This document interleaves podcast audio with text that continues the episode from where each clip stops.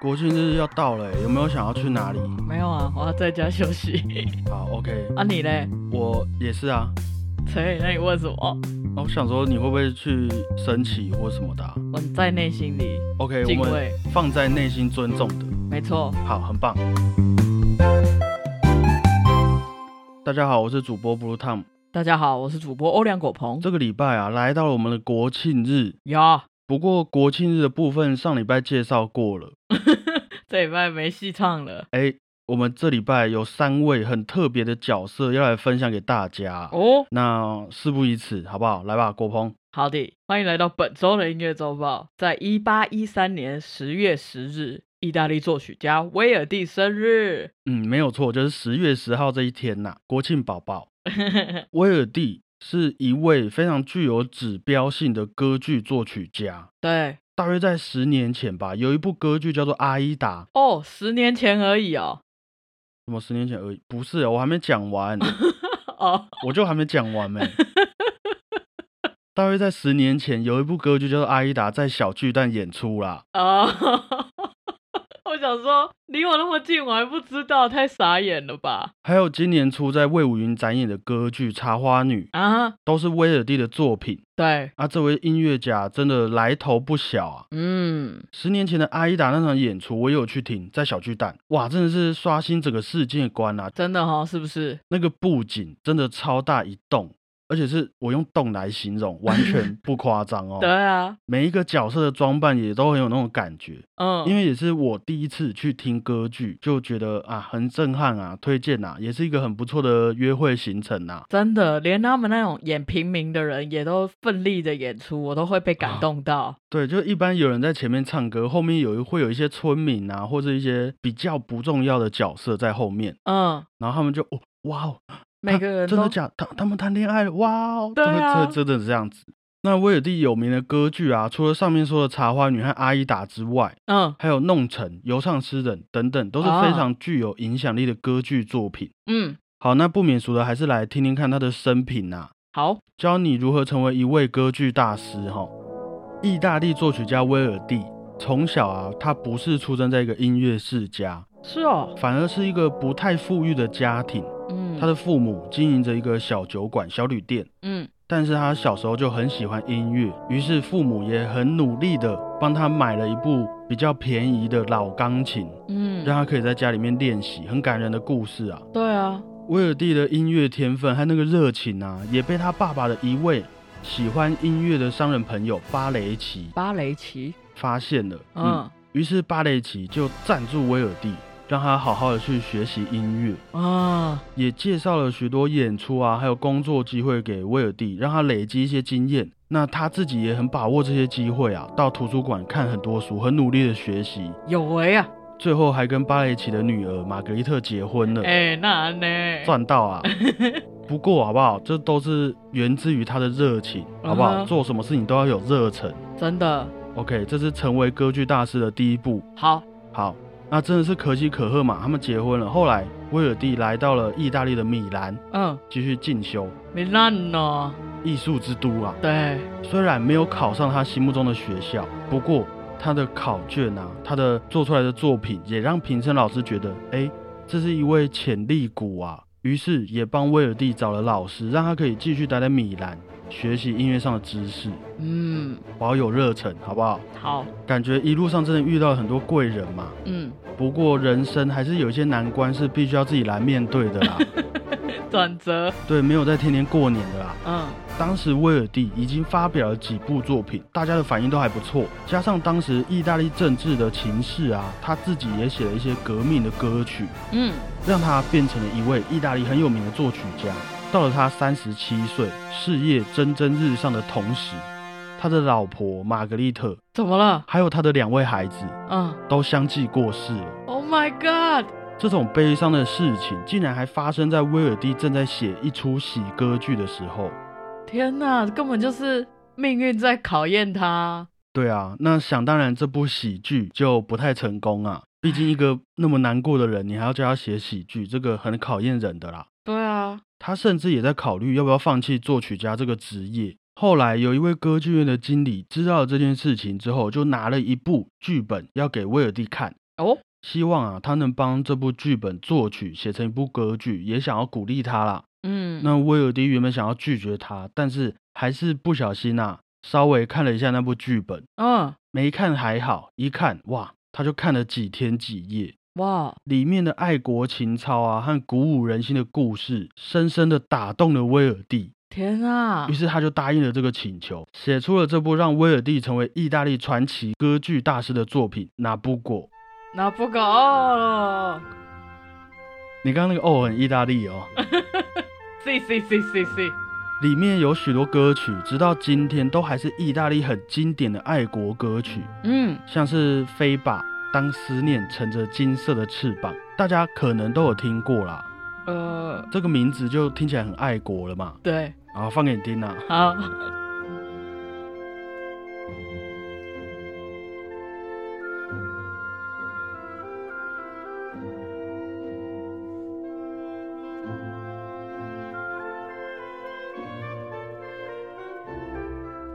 哇哦！听完我们的节目，再配上歌剧，都会觉得好好听哦。你这个是 自己自己夜配，生存欲望很强，对啊，而且这个拿布狗的歌剧啊，除了奠定了威尔第的地位之外，也让他遇见了他第二任老婆啊，一位女高音斯特雷波尼。啊，这些低谷过后的人生新希望啊，嗯，也让威尔第的创作力大爆发。他在几年之中写了十几部的歌剧，哇哦，包括我们刚刚说过他很经典的作品《弄臣》《茶花女》，还有《游唱诗人》。嗯，当然，威尔第也没有忘记他的初衷啊。这几部歌剧的故事也都是在讽刺当时男性主义的社会啊，还有腐败的政治风气等等。嗯，希望这个社会可以变得更美好，所以非常受大家的喜爱。嗯，当然，这个动机也遭到不少政府官员的关心呐、很多音乐家都会被这样哎、都会被关心，对啊，因为我们的影响力很大，好不好？我们都还没被关心啊！算了算了算了算了算了，不过这些特别的关心也不影响威尔第创作的方向。嗯他一直以来的创作动机几乎都是站在人民的立场，不管是对历史、对政府，或是当时的社会氛围，嗯加上他的歌曲又很好听，嗯，所以就成为了大家所敬仰的一位作曲家啊。他可以去选那种政治人物，完全可以。其实说他是大家的偶像也不为过啊。嗯还记得前阵子长荣的货轮不是在苏伊士运河搁浅吗？啊，对对对，卡在那边横的嘛。嗯那苏伊士运河的开幕典礼也是演出威尔第的歌剧作品，当做活动啦。哇哦，有没有突然跟生活很接近的感觉？对啊，在威尔第晚年身体不太好的时候，也还会有许多民众啊来他的住所，特别关心他的身体状况。当然啊人民的英雄哎、嗯，据说大家还会故意小小声的脚步声啊、马车，尽量都不要发出声音，不要吵到威尔第休息，啊，就是那么贴心呐、嗯。直到他八十八岁过世之后，将近二十万的民众陪伴在载着威尔第遗体的马车旁边，进行那个移灵仪式啊。天哪，传奇人物哎、传奇人物，最后啊，还有意大利的指挥托斯卡尼尼嗯。率领着好几百人的合唱团，演唱威尔蒂在歌剧《拿布狗》里面最有名的一首歌曲《飞吧，当思念乘着金色的翅膀》，来送别这位意大利的歌剧大师最后一程啊。嗯，好，那以上就是如何成为一个歌剧大师的步骤啦。OK，那当然，每个人人各有命啊，就是我们做好自己就好了，好不好？分享给大家。嗯那有关于那些歌剧的故事啊，其实也是很精彩，好不好？我们有机会再说给大家听，好，因为啊，我们下一位要介绍的音乐家和歌剧也有很大的渊源哦。啊啊，好的，我们就来到一九三五年十月十二日，帕华洛蒂生日。Yes, Pavarotti，传奇的男高音啊，他在二零零七年因为癌症和一些疾病的关系过世了。我知道，其实他是在我们小时候非常有名的男歌手，嗯也有来过台湾演出。在他过世的前两年啊，记录上的最后一场演出就是在二零零五年我们台中体育馆的音乐会。哦是啊，缘分啊，哇哦，可能我们有些比较年轻的听众不太认识这位音乐家啊，今天就来分享一下他的故事。好，炮火落地在一九三五年出生在一个很漂亮的意大利小镇莫德纳啊，哎，他的那个英文跟疫苗差一个 R，所以就是不同名字了，好不好？莫德纳啊，对莫德纳，莫德纳。不可能吧？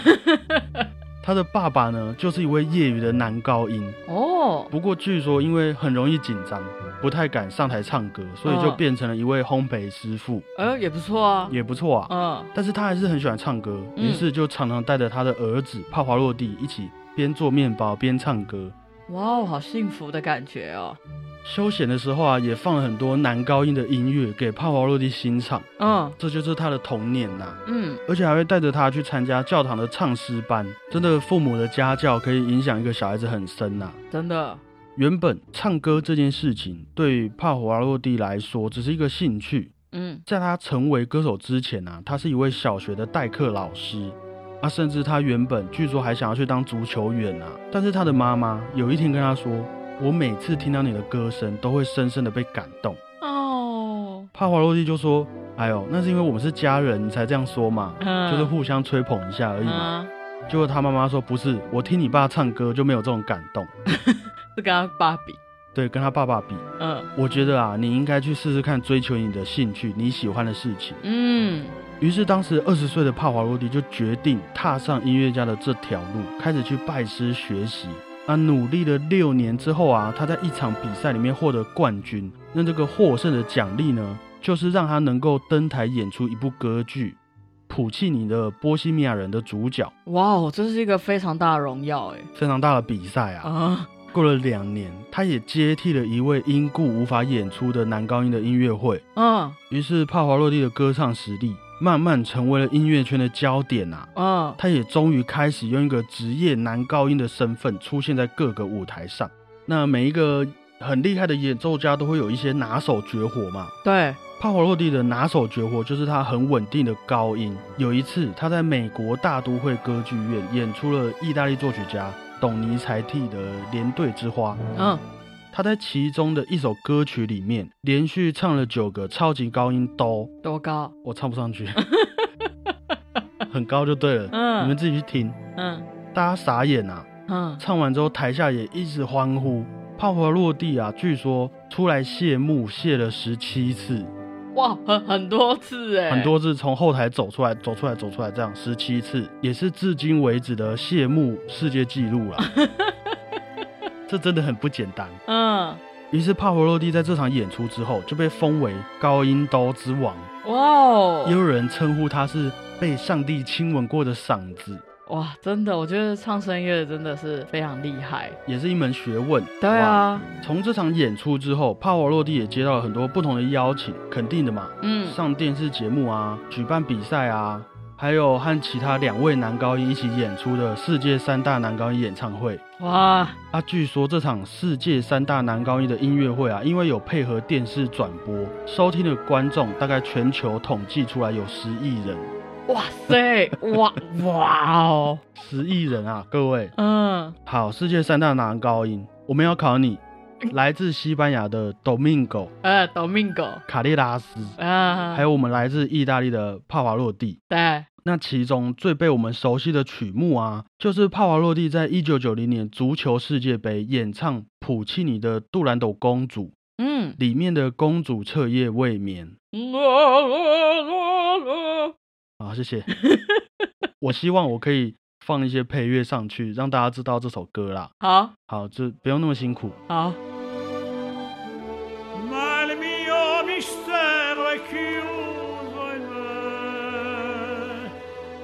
那这首曲目啊，也是他被全世界的人听见的其中一首歌曲啊。啊，让他真正变成了世界级的男高音。哇，那同年也是他第一次来台湾演出的时候哦。嗯，他曾经在访问里面有说过，有人就会问他：“哎、那你唱歌唱那么好，有什么技巧吗哼，？”那他觉得啊，唱歌的技巧有很大一部分是要依靠横膈膜的肌肉。我不会，可是他说就像是小孩子在哭一样。哦，他们怎么哭，你很少会听过小孩子哭到扫弦，就哭不出来，没有，他们都哭得出来，啊？不会扫瞎，就是因为他们有好好的用横膈膜的肌肉，不是用喉咙。哦，我也不太懂啦，不然我讲话也不会那么小声，对不对？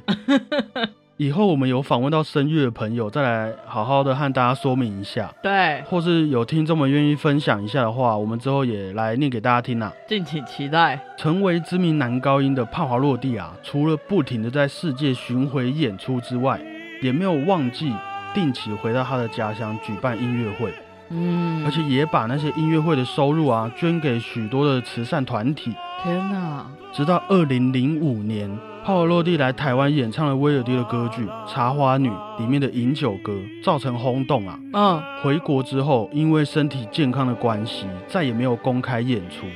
直到两年过后，他因为胰脏癌过世，也结束了这位传奇男高音的一生了。嗯，他也曾经在自传里面说过，他希望可以为大家打开通往音乐的门，希望他的声音可以取悦大家，因为他会觉得这是他的骄傲，同时也是他的责任。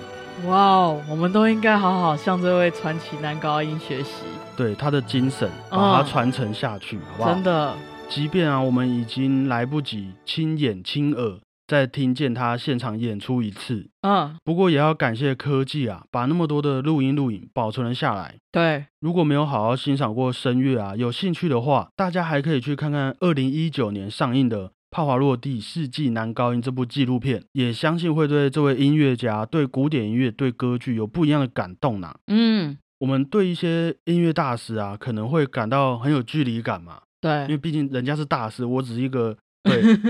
不过帕瓦洛蒂真的不会给我有这种感觉，嗯，他也很喜欢吃啊，跟我一样胖胖的。我记得对他印象是招牌的笑容这样，然后胡子，对对对，然后他也懂很多美食，嗯。但是他对音乐的热忱真的可以给人家带来很多动力和希望，嗯。推荐给大家啦。好，嗯，最后一位，好，来吧，国鹏。好，就是一八四四年的十月十五日，德国哲学家尼采的生日。这位充满反叛精神的哲学家尼采，嗯，相信大家或多或少都有听过他的名言呐、譬如说，只要是不能杀死你的，最终都会使你更强大；啊，对或是不能听命于自己的，就要受命于他人。你都很生死系列哦。尼采没，我也没办法。他还有说过，那些听不见音乐的人会觉得那些跳舞的人疯了。啊，嗯，革命派其实都可以聊很久啊，这些文字。啊，不过今天要来分享的是尼采和古典音乐的渊源呐、哦，我也很喜欢尼采欸。你也很喜欢古典音乐吗？啊，考虑那么久，什么意思？我要认真的讲啊，好，喜欢好，OK。尼采出生在德国莱比锡附近的城镇，啊，从小就接触了很多古典音乐文化。毕竟莱比锡就是一个古典音乐重镇嘛，嗯，很多音乐家也都会到那边工作，住在那边。对，所以他小时候就学过钢琴，成长的过程中也认识了许多音乐家。嗯那其中最广为人知的啊，就是尼采和华格纳的交情啦。哦，尼采在和华格纳见面之前啊，就已经听了许多华格纳的作品。哦，他觉得这些音乐可以让他听到自己心中的声音，哇哦，可以拨动他身上每一条的神经，让他在这个没意义的生命中感到满足。哇哦，于是啊，经过了朋友的介绍，尼采终于有机会和华格纳见面。嗯，他还为了这位尊贵的朋友去定做了一件漂亮衣服，有，为了要配得上华格纳嘛。嗯。他两人一见面啊，刚好尼采很喜欢音乐，从小学钢琴的他弹钢琴弹得很好。哼，华格纳也喜欢哲学，他的作品里面充满了英雄气息，嗯。目的也是为了拯救整天寻欢作乐的人们啦，嗯，把大家从那些小确幸里面拉出来，做出一些对你的人生、对人类更有意义的事情。你怎么强调这么用力？因为他们是华格纳，他们是尼采啊。于是相差三十岁的两个人相谈甚欢，一见如故啊。忘年之交啊，甚至因为华格纳的关系，尼采也出了一本书，叫做《悲剧的诞生》。我有看过，哦，你有看过？还没看完。里面也有提到一些他对于音乐的观点。嗯他也觉得华格纳的音乐可以带着人们继续进步，嗯，继续突破下去啊。不过他们的这段忘年之交啊，因为一部作品彻底的决裂了。哈，那部作品就是我们之前讲过的《尼贝龙根的指环》。为什么？还没去听故事的，记得要先去听哦。放连接在右上角。有点难呢。http 点斜线斜线。好啦，尼采觉得啊，《尼贝龙根的指环》里面提到了神，宣扬神的能力嘛。嗯，那他甚至觉得《尼贝龙根的指环》变成了一个只为了戏剧效果存在的音乐，啊，为了得到大家喜爱才创作的作品而已啦。为什么会这样觉得？因为尼采，据我所知啊，好不好？